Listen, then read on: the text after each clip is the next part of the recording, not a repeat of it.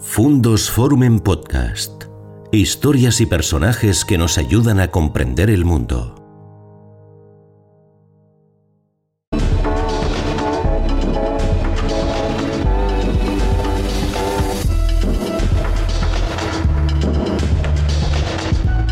¿Qué tal amigos? Bienvenidos a un nuevo encuentro en nuestro canal Fundos Forum, este espacio cuya vocación es la reflexión, el encuentro con las ideas reposadas, escuchar a personas que tienen mucho que decir y en esta oportunidad muy satisfecho de poder presentarles a don Jesús Quijano. Señor Quijano, bienvenido.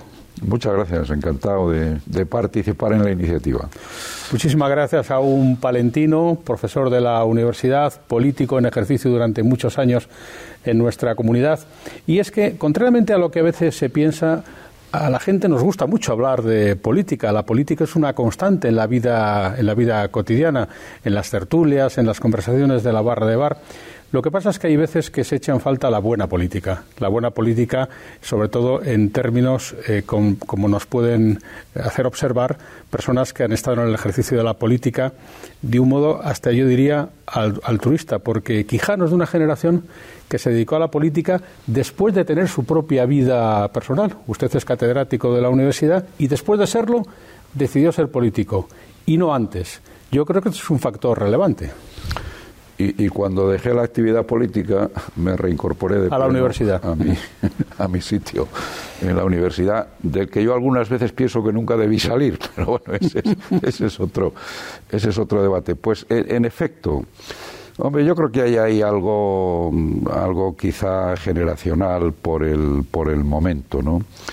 Cuando se produce, digamos, el, el cambio político en España en el momento de la transición, hay una renovación muy importante de la clase política, ¿no? Aunque bueno, gente que venía de la etapa anterior y digamos se recicló bien a la nueva situación seguramente pues porque comprendió que, que, que era necesario hacer ese tránsito. Pero la inmensa mayoría de la clase política de la transición y de aquella etapa pues es gente que inicia de nuevo una actividad política porque antes no había podido hacerlo en función de su, su ascripción eh, ideológica. ¿no? Y ahí, ahí nos encontramos, eh, mucha gente que teníamos nuestra actividad profesional. Bueno, yo no la tenía consolidada, era todavía muy joven en aquel tiempo, y debo decir que varias veces rechacé eh, tareas políticas enormemente interesantes en aquel momento. Ir al Parlamento ya en las primeras elecciones porque consideré que no tenía mi trayectoria académica consolidada. Estaba haciendo en ese momento la tesis doctoral y no acepté responsabilidades políticas hasta el año 83, o sea, bastante tiempo después de... de la Constitución y de aquellas elecciones y las acepté en la política regional porque eso me permitía mantener también la actividad universitaria. Esa es una decisión y una experiencia de la que no solo no me arrepiento, sino que creo que es una de las decisiones más acertadas que tomé. A mí me, me parece francamente mal que en muchas ocasiones pues haya eh, personas que fían todo su futuro en la vida a permanecer en la política, porque eso al final también da unas eh, actitudes quizá excesivamente radicales, porque se trata no ya solo de defender las ideas, que eso es muy legítimo, sino de defender el puesto. Y eso uh -huh. tiene otras consecuencias. ¿no? Pero en Releyendo, fin, esa es la sensación. Uh -huh. Releyendo precisamente un libro suyo de conversaciones, Vida y Política, uh -huh. leí una frase en ese mismo sentido, que está dicho con el talento que usted siempre dice las cosas, demasiados puestos con personas que acceden al cargo político como primera o única ocupación. ¿Sería ese el mal patrio de este momento, la falta de cualificación de los políticos que genera una especie de metalenguaje en el que todo finalmente acaba siendo polémico?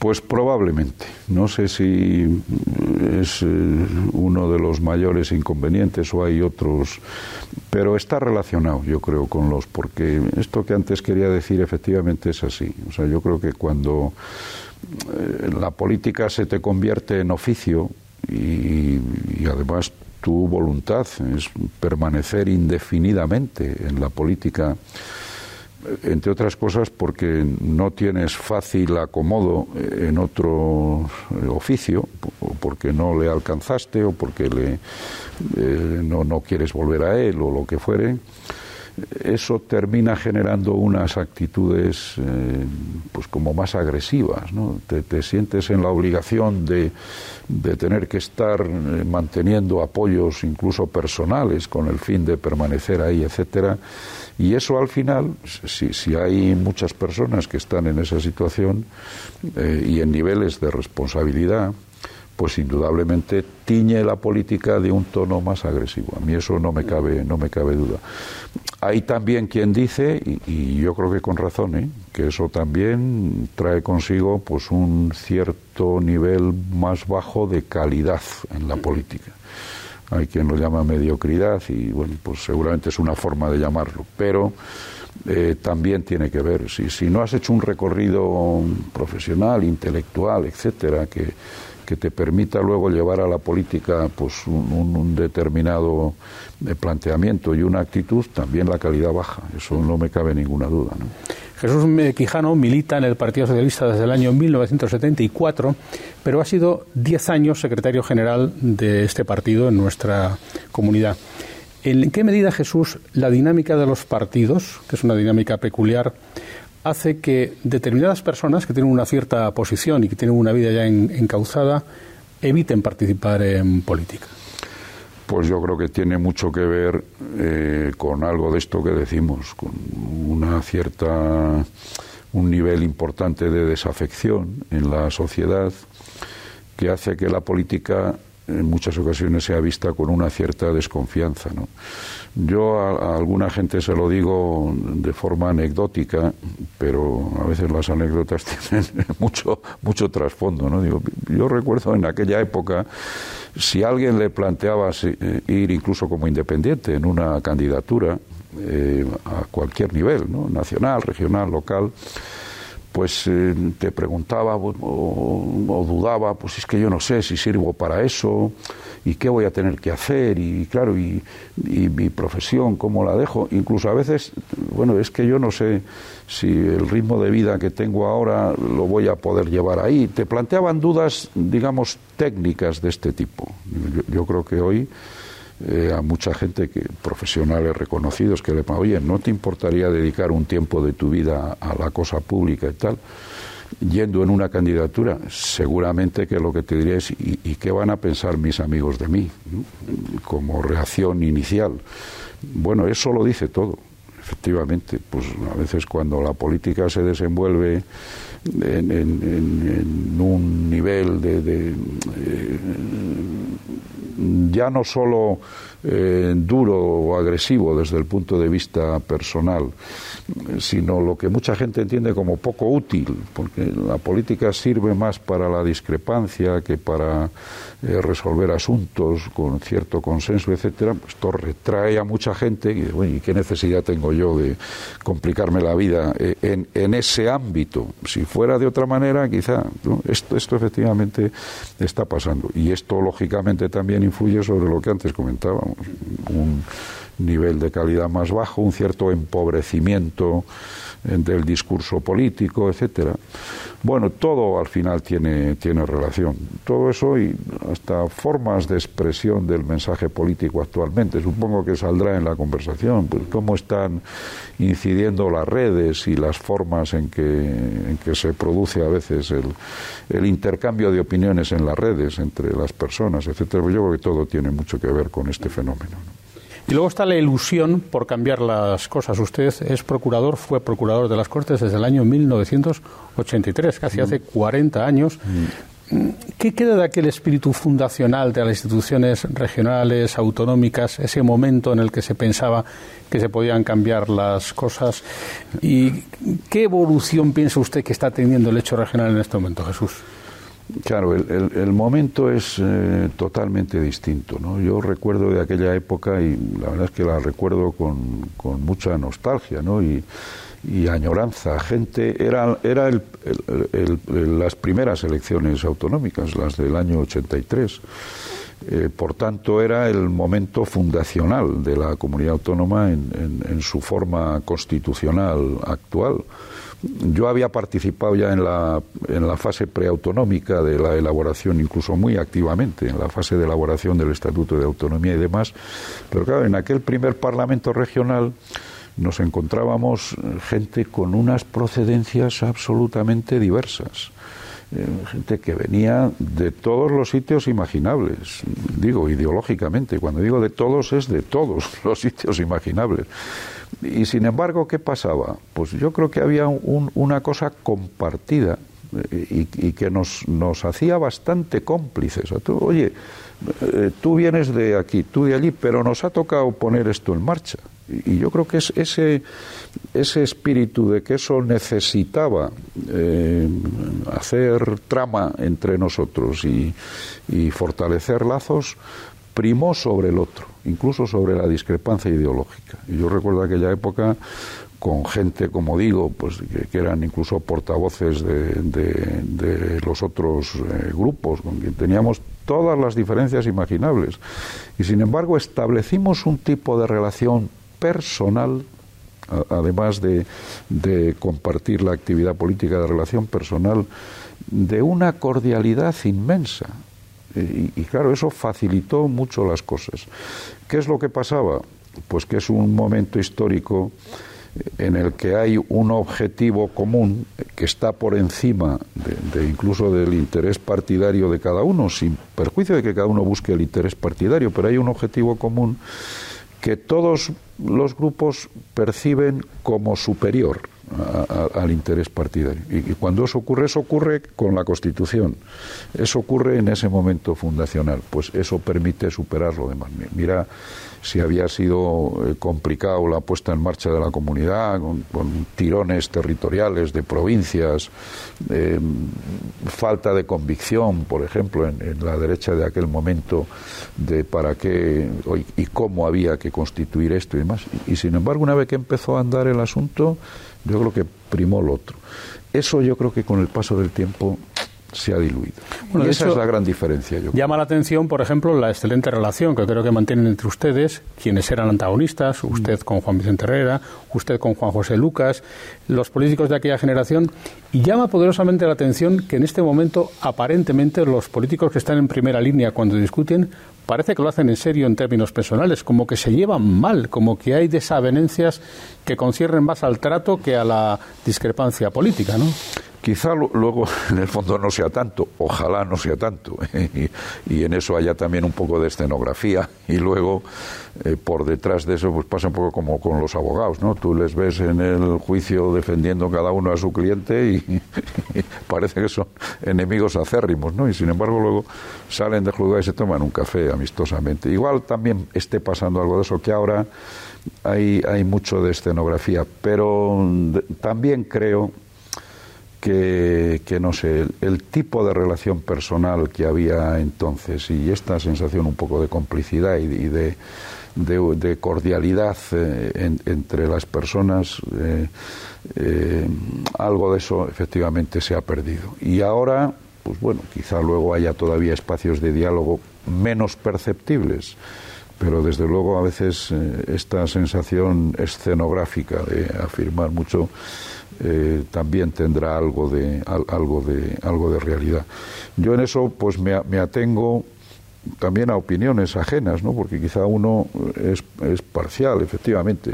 Yo reconozco que con quienes fueron, digamos, adversarios de referencia eh, electoralmente o parlamentariamente, tengo una relación espléndida. Diría que que amistosa incluso en lo personal, tanto con, con Herrera, con Lucas, incluso con Jesús Posada, aunque he tenido eh, menos trato personal con él, ¿no? pero con Herrera y con Lucas es una, una relación bueno, amistosa, pero en, un nivel muy profundo de, lo personal, lo familiar, en fin, de lo que es una relación amistosa. ¿no?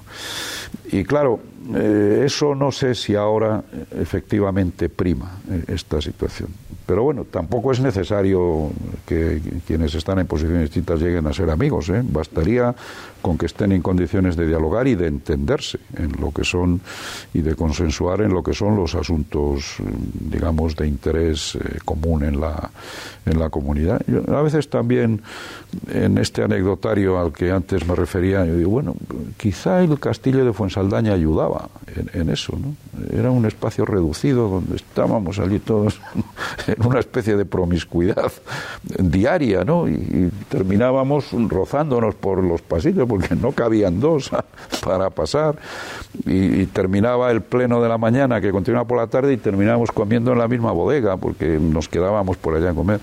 Las cortes de ahora tan amplias y así tan frías y tal, no sé yo si facilitan mucho esa promiscuidad a la que me refería, he dicho todo en, en el sentido anecdótico del término, ¿no? Pues déjeme que utilice, que me parece magnífica, esta metáfora que usted me plantea para eh, llegar a donde quería llegar, que es eh, desde el punto de vista de los constructores de la comunidad del año 83, anteriores y siguientes, ¿no será que luego nos ha quedado todo demasiado grande?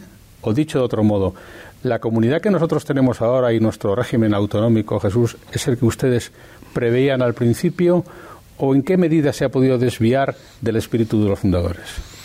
Claro, las cosas en eso han, cambiado mucho y, yo creo sobre todo lo de esta última etapa tiene una incidencia muy importante a, la vista. En aquel momento, yo debo decir la, verdad, no sabíamos bien lo que esto iba a dar de sí. Hay que reconocer que muchas autonomías se ponen en marcha pues porque hay una convicción generalizada de que esto o, todos o ninguno, ¿no?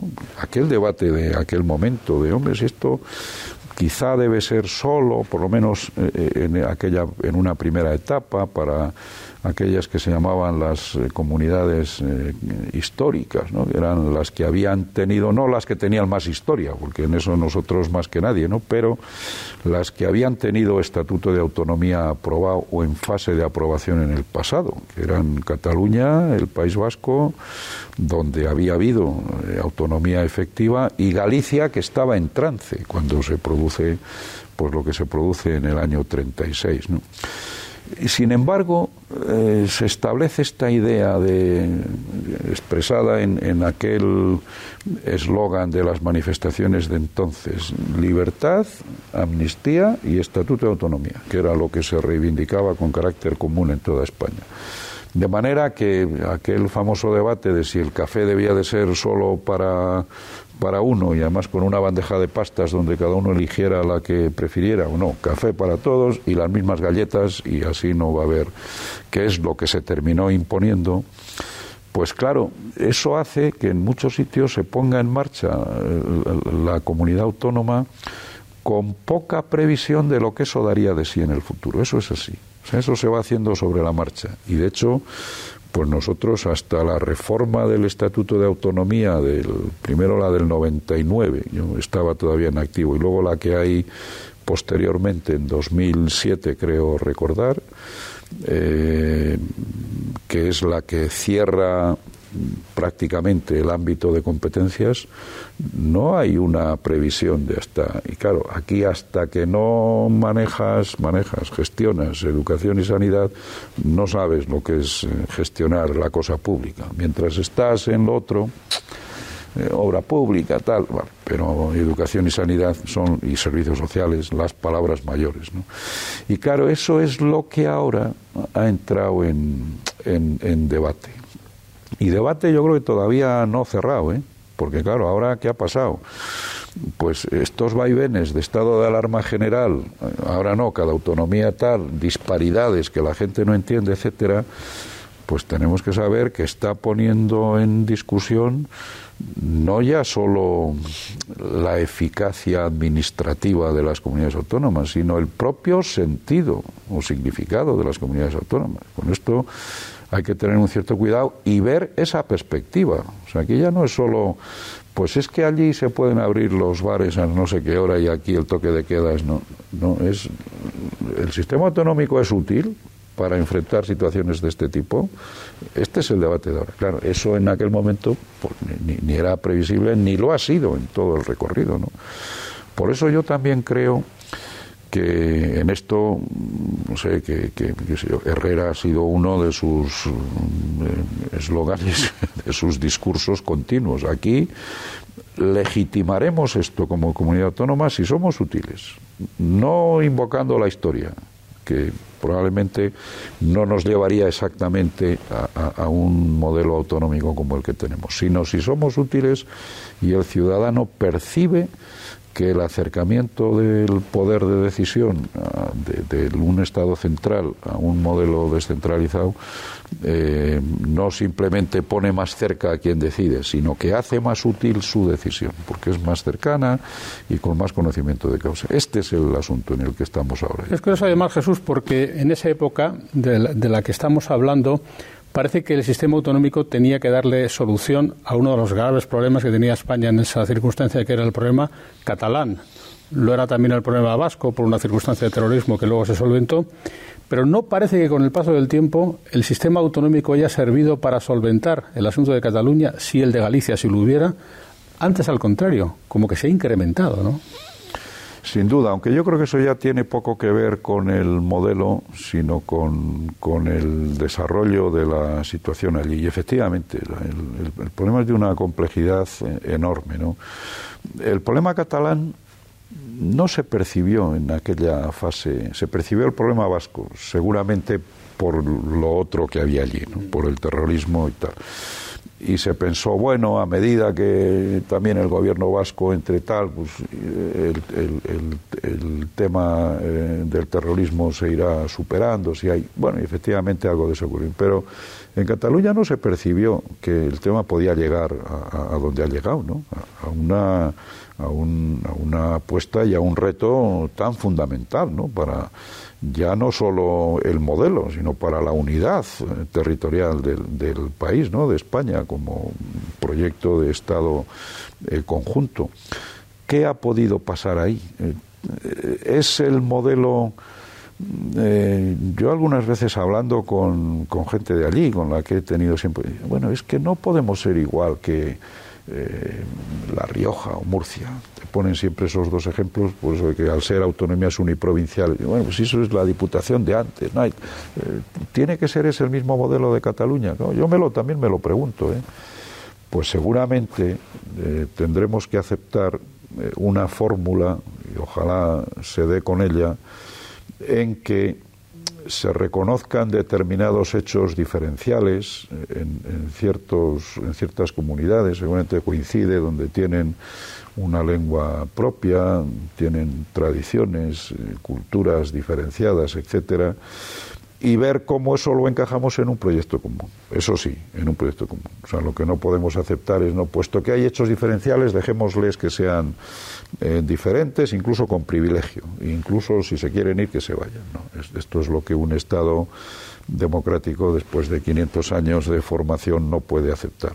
Pero bueno, busquemos la otra fórmula. Yo creo que hay dos cosas que tendríamos que tratar de estabilizar eh, en un proyecto de reforma constitucional consensuado, que es el tema de la definición clara de las competencias y el tema de la definición clara del sistema de financiación. No digo de las cifras, digo del modelo, los criterios de financiación. Y seguramente eso debiera de estar en la Constitución, y, no lo está. Yo leo el título octavo y el título octavo tiene mucho de derecho ya no aplicable, porque está regulando cómo se configuraban las comunidades. Si están configuradas desde hace treinta y tantos o cuarenta años, ¿por qué no sustituimos eso por el modelo autonómico? Allí están muchos los requisitos para eh, acceder a, ser comunidad autónoma. ¿Cuántos ayuntamientos tienen que votar a favor? ¿La población? ¿Cómo tiene que ser el estatuto? No, eso ya está tiene mucho de transitorio y, por tanto de innecesario ya. Probablemente un esfuerzo de sustituir eso por lo que son las bases ya de un modelo de futuro que permita también reconocer identidades eh, culturales, históricas, etcétera, en un cierto nivel, ayudaría. Pero claro, la otra parte tiene que aceptar entrar en ese, en ese juego también. Si no, pues obviamente, frente a la posición de no, no, aquí o referéndum de secesión o no hay nada más que hablar, pues entonces no habrá mucho más que hablar, si esa es la posición. ¿no? Es curioso que hablando de la reforma de la Constitución, parece que en España se deja de reformar la Constitución no porque no se quiera, sino porque no nos ponemos de acuerdo respecto de su propia reforma. Todo el mundo parece estar de acuerdo que algo hay que hacer, pero no parece, señor Quijano, que nadie se ponga de acuerdo en nada. Sin duda, y, menos sería para una reforma de la Constitución. Yo, me hago la pregunta incluso previa. Si en, en el clima político actual, si hubiera podido hacer la Constitución del 78 como se hizo, pues me da miedo responder que no. Y, que estaríamos discutiendo por tiempo indefinido. Claro, ahora no nos planteamos hacerla, porque yo creo que nadie en su sano juicio ahora se debiera de plantear iniciar un proceso constituyente nuevo, aunque algunos lo defienden, ¿eh? Estos que dicen que no, que lo del 78 es una cosa todavía del régimen del pasado, pues seguramente porque no conocieron el momento y lo que aquello significó y por tanto que lo que hay que hacer es una constitución es novo, no tutelada por, por poderes fácticos del pasado y tal, yo creo que no, no han comprendido bien la, la, historia de España y lo que significó el, el 78 y la transición y demás. Pero claro, excluido eso, la pregunta ahora se centra y, y al menos no podríamos ponernos de acuerdo en una reforma constitucional eh, en los cuatro o cinco asuntos clave, pues no hay ninguna garantía. Primero, porque no sería fácil en este momento, tal como ha venido el panorama político, ponerse de acuerdo en qué son los cuatro asuntos clave. No digo ya en cuál es la fórmula en esos sino en cuáles son, en delimitar. Claro, lo que no podemos hacer es decir, venga, abrimos el melón y cada uno que plantee lo que quiera aquí, eh, la corona, eh, el principio de, no división de la soberanía nacional, eh, la estructura del Poder Judicial, venga, abrimos tal y cada uno a la carta que plantee la reforma que quiera y que quiera y a ver qué sale. No, un proceso de reforma constitucional, que no es un proceso constituyente, que ese ya le, hicimos, y ya hay una constitución, y por tanto no es hacer una que la sustituya, sino qué reformas introducimos en esta, requiere que haya un primer acuerdo que delimite los asuntos que van a ser objeto de ese, de ese proceso. Y yo creo que el problema hoy es que no habría condiciones para ese primer paso. No digo ya para qué hacemos luego en esos cuatro o cinco asunto, sino para ese primer paso. Seguramente algunos todos los compartirían. Bueno, pues qué sé yo, cuando se hizo la Constitución del 78 no estábamos en la Unión Europea y por tanto el principio de cesión de soberanía con todo lo que ha implicado pues no lo tenemos totalmente bien constitucionalizado. No teníamos unos problemas de plurilingüismo, pluricultura, etcétera. No digo ya los internos, ¿no? Los derivados de los flujos migratorios que hay en todas las sociedades modernas actualmente y por tanto cómo influye eso pues qué sé yo sobre el hecho religioso que está en la en la Constitución debemos de mantener la prioridad eh, en la relación con el Estado de la Iglesia Católica seguramente todavía pero también ya tendremos que contemplar seguramente pues que hay otros colectivos con derecho a otro tipo de expresión confesional y que eso tiene que estar también eh, protegido aunque no lo, esté en el mismo nivel. No había informática. Y hoy eh, los derechos fundamentales clásicos de libertad de expresión, de manifestación, no sé qué, se plantean sobre todo en el uso de los medios de comunicación, en las redes, Internet, etcétera. Eso no lo había en el año 78. Y ahí están planteados el derecho al olvido. No está en la Constitución, evidentemente. O sea que hay cosas bastante evidentes, pero en cuanto dieras el otro paso, y, la corona, y, el Estado autonómico, lo federalizamos, no sé qué, ahí seguramente nos atascaríamos en la situación actual. Hablando de esa hipotética reforma, la que usted eh, plantearía en esa doble dimensión, la financiación por un lado, la competencial por otro, usted antes decía, la pandemia ha dejado en canillas algunas de las dificultades que tiene el sistema autonómico para armonizarse.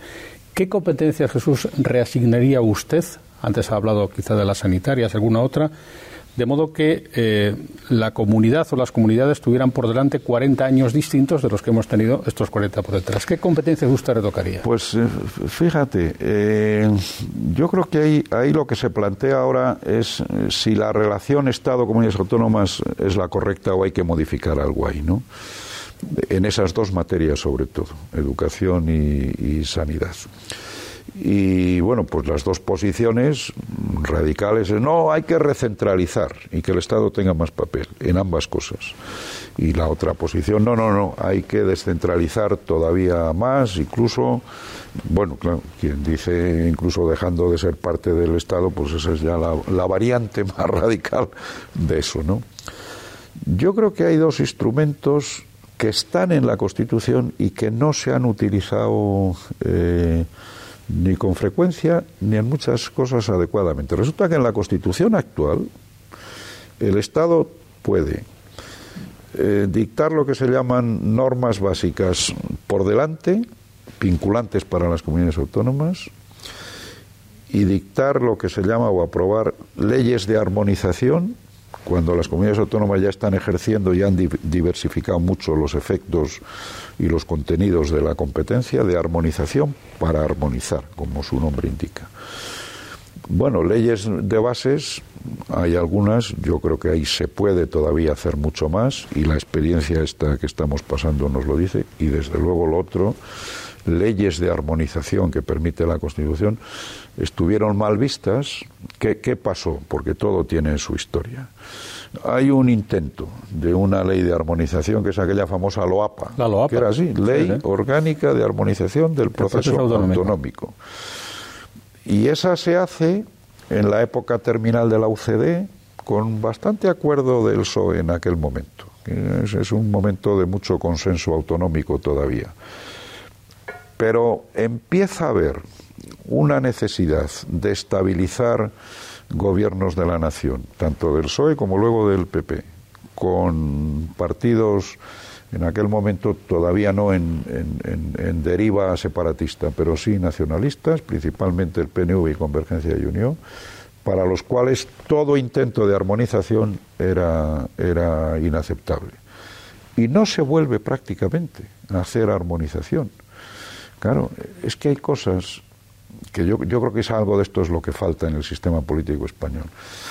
Que los dos partidos nacionales principales debieran de tener claras en la relación entre sí y no dejarlas a la relación unilateral de cada uno cuando necesita de, de, un partido, digamos, periférico o nacionalista.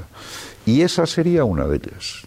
Esto es, por simplificarlo en una frase, el día en que el PSOE y el PP pudieran decir los dos, después de firmar un acuerdo de este tipo, de reforma constitucional, eh, estabilización del sistema, mejora del sistema, pudieran decir los dos, oye, si ganas las elecciones y necesitas apoyo de alguien de, periférico y tal, tal y tal cosa no necesitas hablarla con ellos, ¿eh? que esa te la aseguro yo.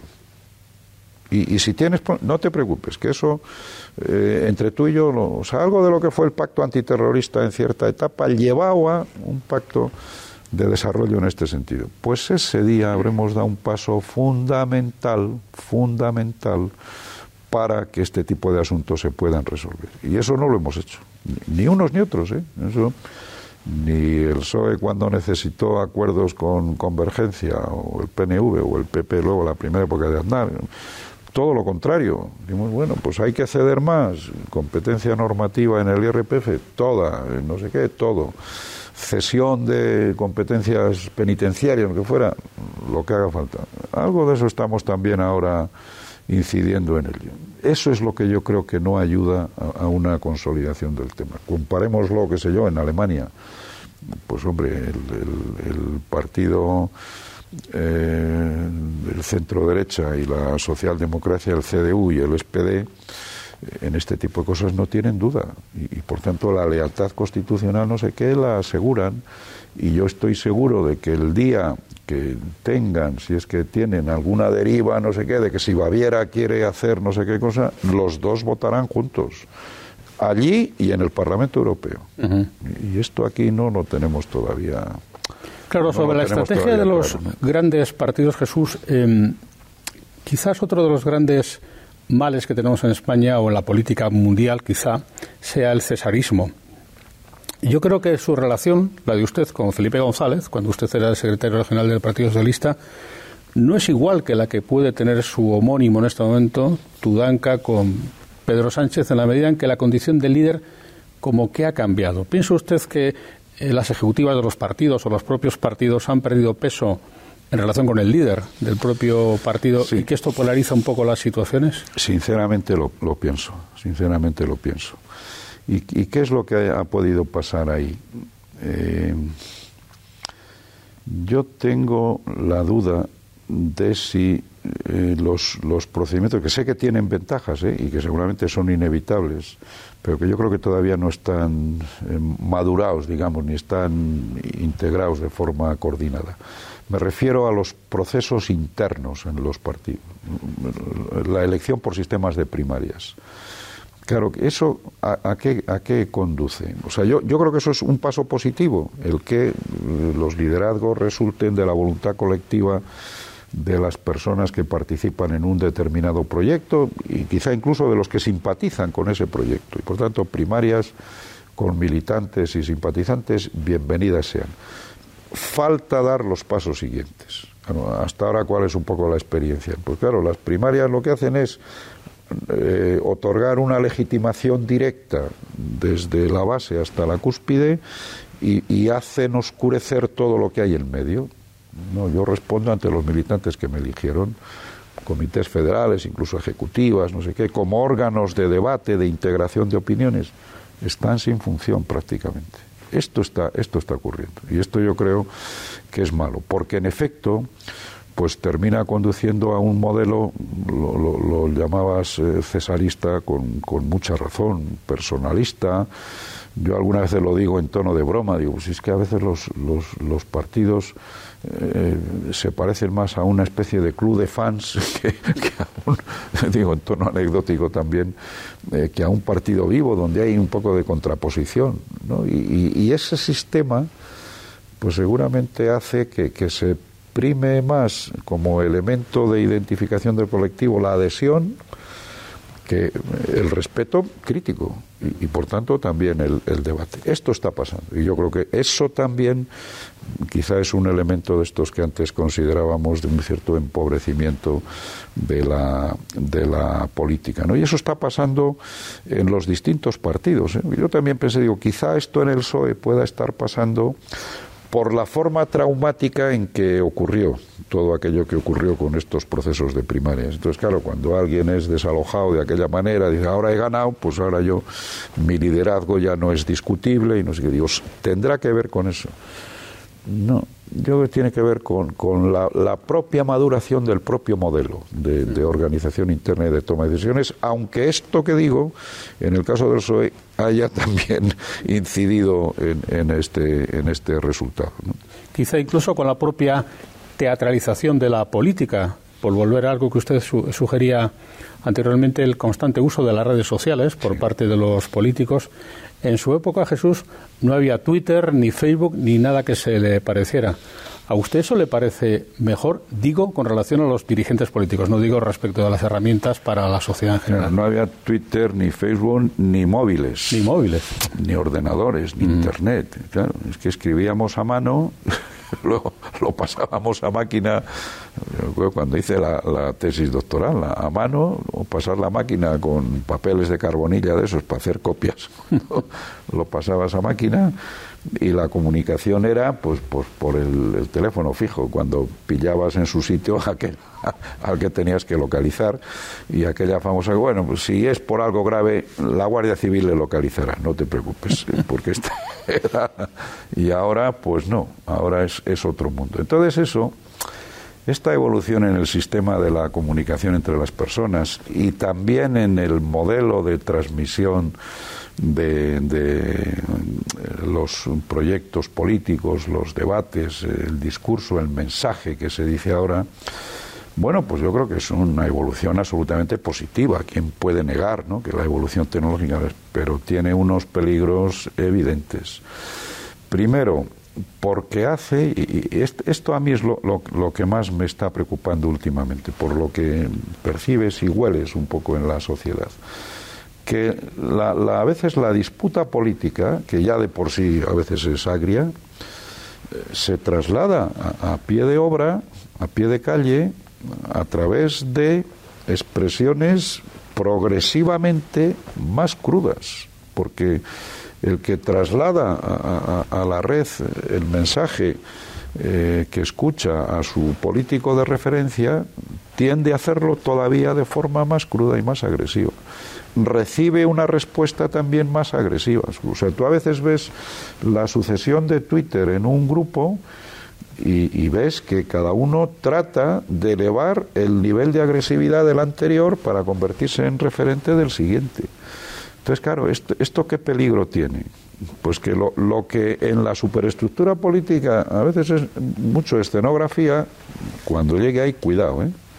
Cuidado. Igual es eh, qué sé yo, un peligro de radicalización virulenta como el que efectivamente muchas veces eh, vemos, en, agresividad incluso eh, frente a las personas, pues todo este fenómeno de los scratches y, y todo esto, ¿no? Bueno, de hecho le he leído yo a usted que es partidario de retocar un poquito el Código Penal en materia de delitos de opinión.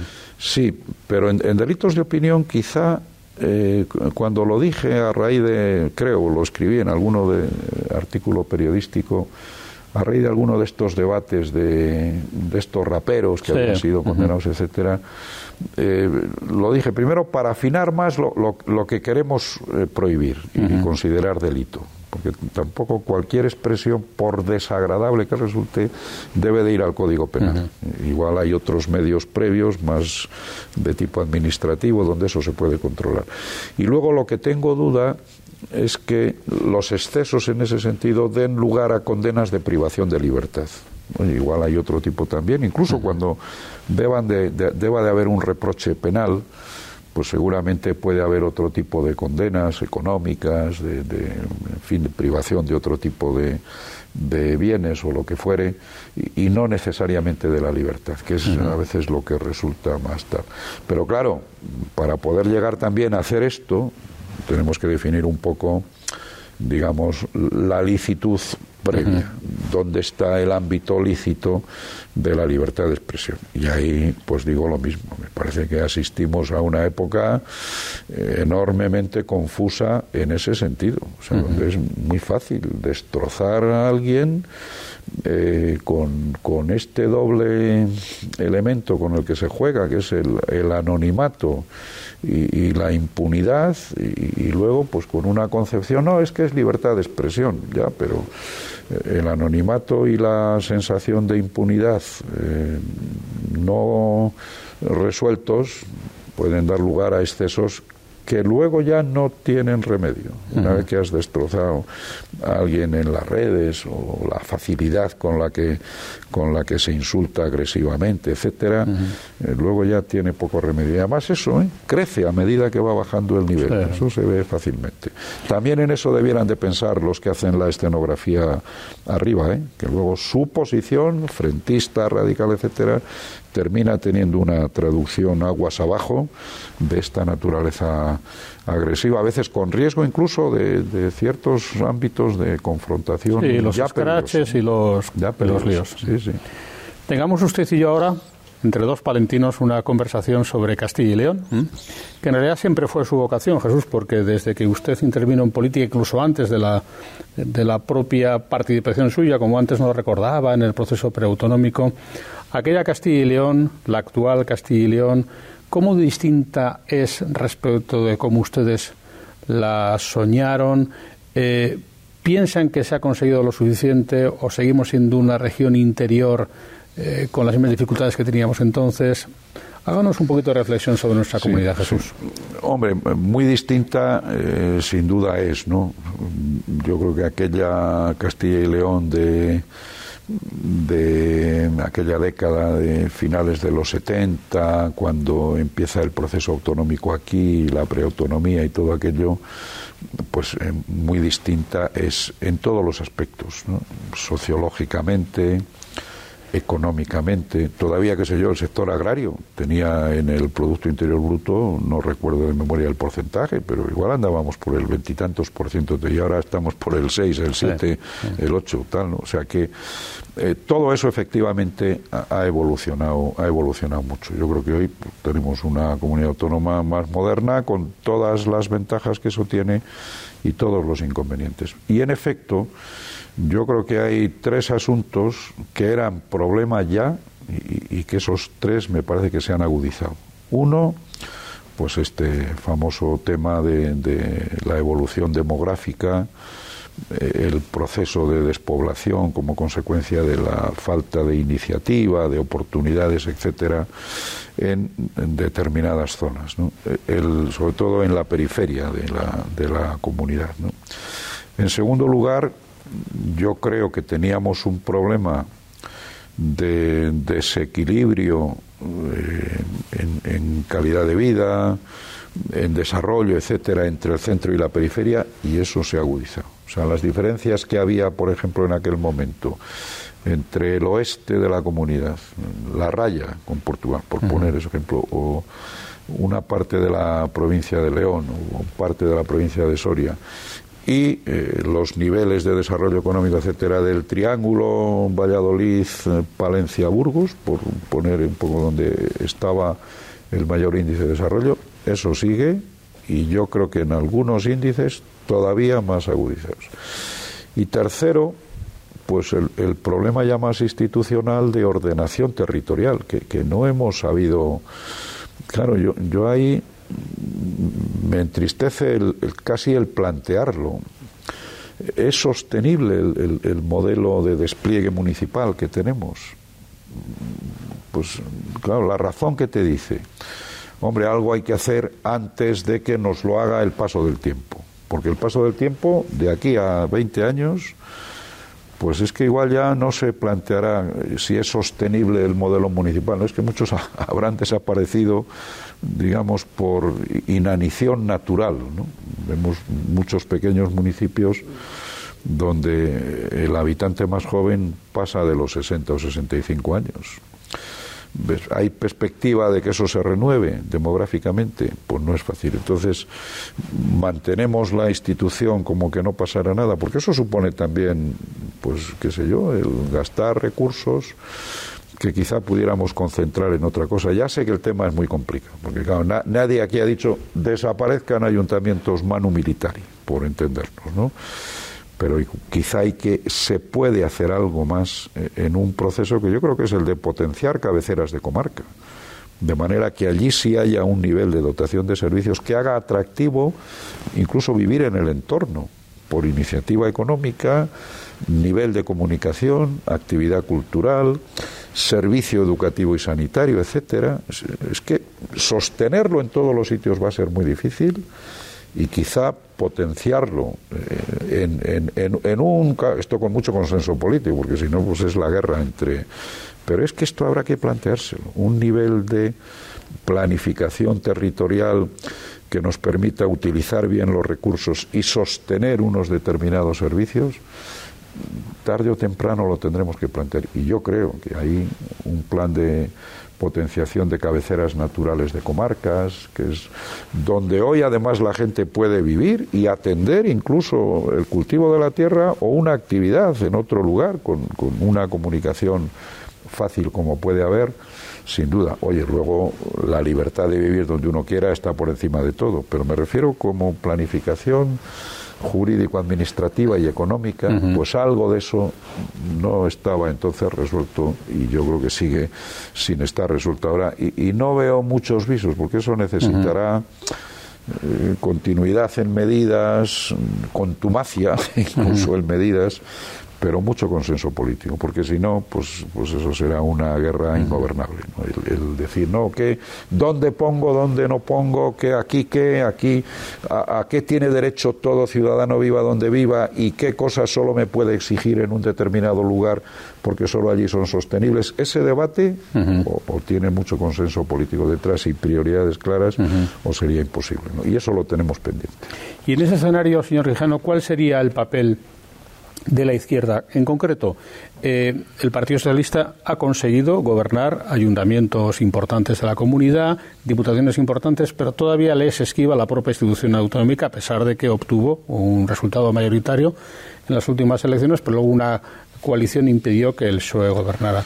Eh, ¿Cuál sería la alternativa de la izquierda en ese sentido? O mejor dicho, ¿qué tendría que hacer el Partido Socialista para poder definitivamente alcanzar en alguna legislatura el gobierno de la comunidad?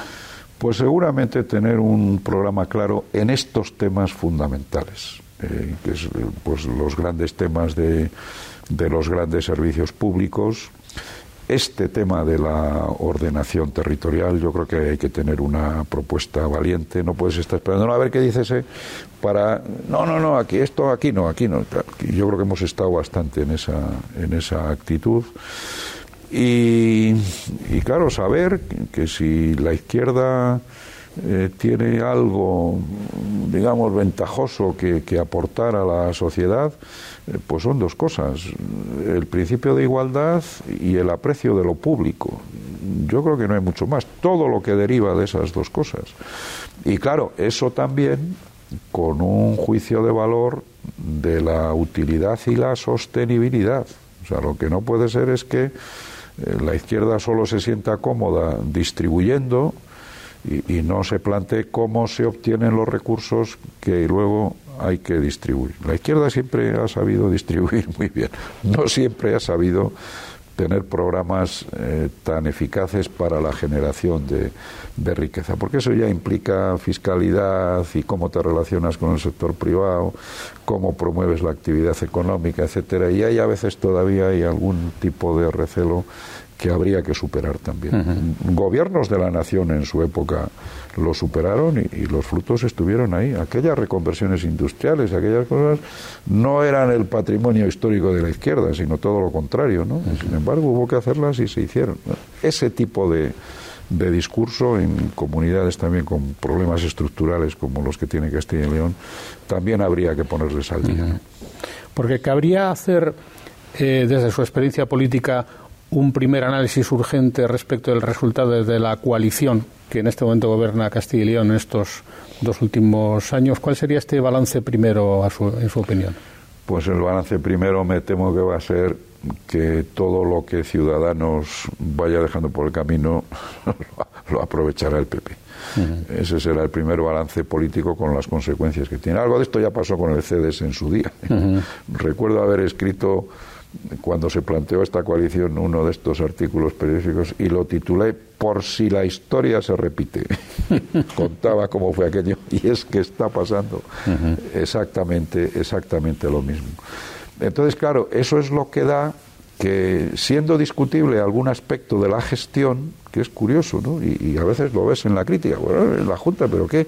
Mm. Esto del de, toque de queda antes que de, lo que dice el decreto para todos los demás sitios, pero esto es imposible y tal, se dé luego esta paradoja de que el, PP eh, en las encuestas está mejorando y, los consejeros eh, a los que se ha dirigido más crítica en ese sentido, el vicepresidente Igea y la, y la consejera Casado, pues eh, tengan una buena valoración según estas encuestas. Yo creo que tiene algo que ver con eso, con que es compatible ese fenómeno crítico tal pero a la vez se está produciendo un reagrupamiento del voto que es el que hace ver con una cierta benevolencia a aquellos de cuyo voto te vas a beneficiar, claro, porque eso forma parte también de la estrategia política, ¿no?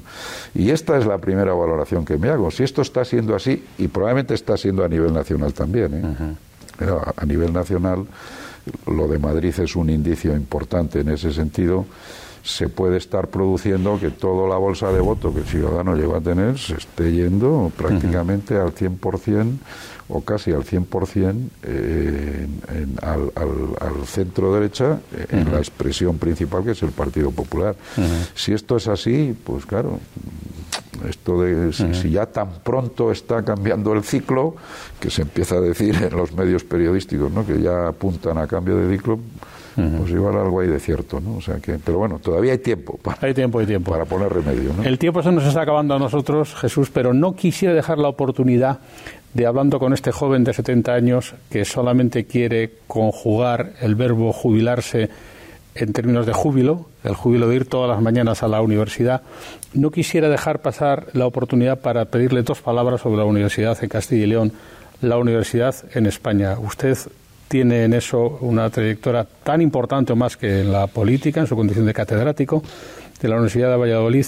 Y de los males que aquejan a la Universidad Española, Jesús, ¿cuáles tendrían remedio y cuáles no van a tener solución? Yo eh, primero tengo la sensación, tengo la sensación, luego hay gente que no, no, los datos no dicen eso. Yo tengo la sensación de que hay demasiadas universidades en España. Eh, ¿Qué ha podido pasar?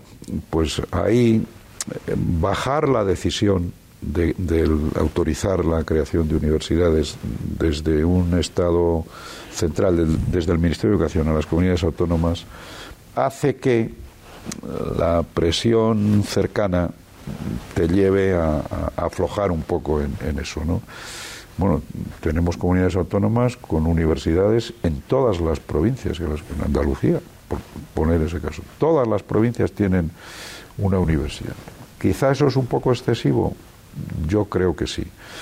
Porque claro, es que una buena universidad no es eh, abrir aulas y, tener allí profesores o contratados, asociados que dan las clases.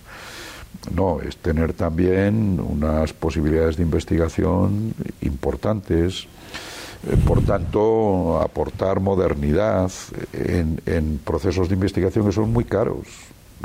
Yo hablo de una experiencia en un ámbito del derecho, donde, bueno, pues con tener la biblioteca actualizada, pero en carreras científicas, en nuevas tecnologías, etcétera, hace falta mucha inversión para que la investigación que se hace en la universidad se actualice y sea útil. Y eso a veces no es muy compatible con un modelo de excesiva dispersión universitaria. Aquí en, eh, eh, luego habría que revisar con carácter general los procesos de incorporación del profesorado. Son demasiado largos, demasiado lentos. Eh, es triste que personas que ves muy cualificadas, bueno, este sistema de las acreditaciones actual. Tú estás acreditado por una comisión nacional, pero hasta que te puedes incorporar a una cátedra o a un puesto de profesor titular, puede pasar tiempo y hay personas que se han jubilado acreditadas y no han llegado a ocupar eh, la cátedra a la que tenían eh, para la que tenían cualificación una vez que estaban acreditados. Esto a veces genera un desánimo y una cierta apatía en, en la propia dedicación, en el estímulo eh, intelectual, etcétera, del profesor que también habría que corregir. Pero luego en, ya en el ámbito concreto de Castilla y León, yo creo que ahí lo que tenemos pendiente es fijar bien el espacio compartido. Somos cuatro públicas, me refiero. Valladolid, Salamanca, eh, León y Burgos. Bueno, eh, no podemos competir por todo ni pretender ser los especialistas en todo. Y ahí la Junta debe tener también un papel de, ejercer liderazgo y, capacidad de coordinación para que hagan más cosas de manera compartida. Eh, si ahora además hay cosas que se pueden hacer a distancia compartidas, eh, titulaciones compartidas que se puedan impartir presencialmente en un sitio y en otro, pero también eh, de manera eh, telemática complementarse en otra universidad donde haya. todavía yo veo que hay un cierto recelo interuniversitario. No, esto es Salamanca, no. No. Vamos a ver en qué nos podemos complementar, también en qué debemos competir, porque también eso es bueno, pero en qué nos podemos complementar, porque eso facilitará, eh, yo creo, aportaciones de calidad en un sitio y en otro, y sobre todo rentabilizar medios rentabilizar medios. Y eso yo creo que lo tenemos un poco, un poco pendiente. Luego, bueno, pues se ha ido desarrollando también un cierto sector privado universitario.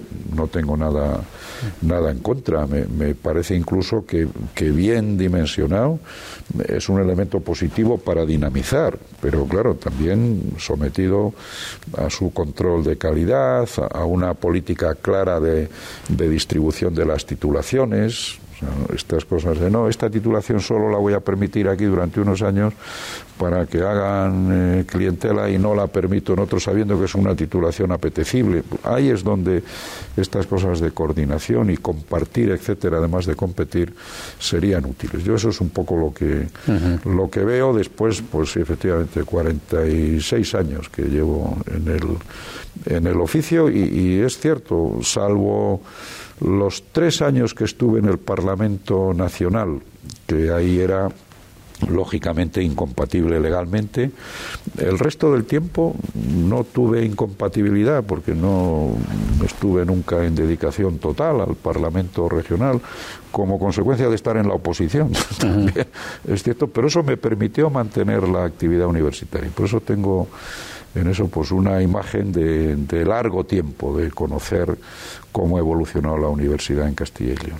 Seguramente los males de la despensa sean los males de la escuela, ya lo estableció Costa en su momento, y probablemente los males de la universidad estén en el origen de los males de la propia comunidad, en la medida en que tiene que ser la sociedad y su formación la que dé origen a los políticos y su extracción. Termina aquí momentáneamente la conversación con Jesús Quijano porque la charla con Quijano no acaba nunca. ¿eh? Y de hecho volvemos siempre a la conversación siempre que podemos porque es una delicia y un placer, no ya como testigo de su tiempo, que lo es también, sino como en cierta medida prescriptor del futuro a base de la experiencia acumulada durante tanto tiempo. Jesús, como siempre, un placer. Muchísimas gracias. Pues nada, gracias a vosotros y disponible siempre, mientras el cuerpo aguante y la cabeza esté en su sitio, que espero que, aunque ya entro en la jubilación académica, pero en fin, eh, espero que la jubilación intelectual no me, no me alcance, pues siempre a vuestra disposición. La gente de Saldaña siempre ha tenido calidades y durabilidad y durante mucho tiempo mantendremos la conversación con Jesús. Gracias. Gracias, eso espero. Y a ustedes, gracias por este encuentro aquí en Canal Fundos Forum y seguimos, seguimos en conversaciones interesantes con personas que tienen mucho que decir. Gracias por escuchar Fundos Forum en podcast. Tenemos muchas más historias y personajes que descubrir juntos.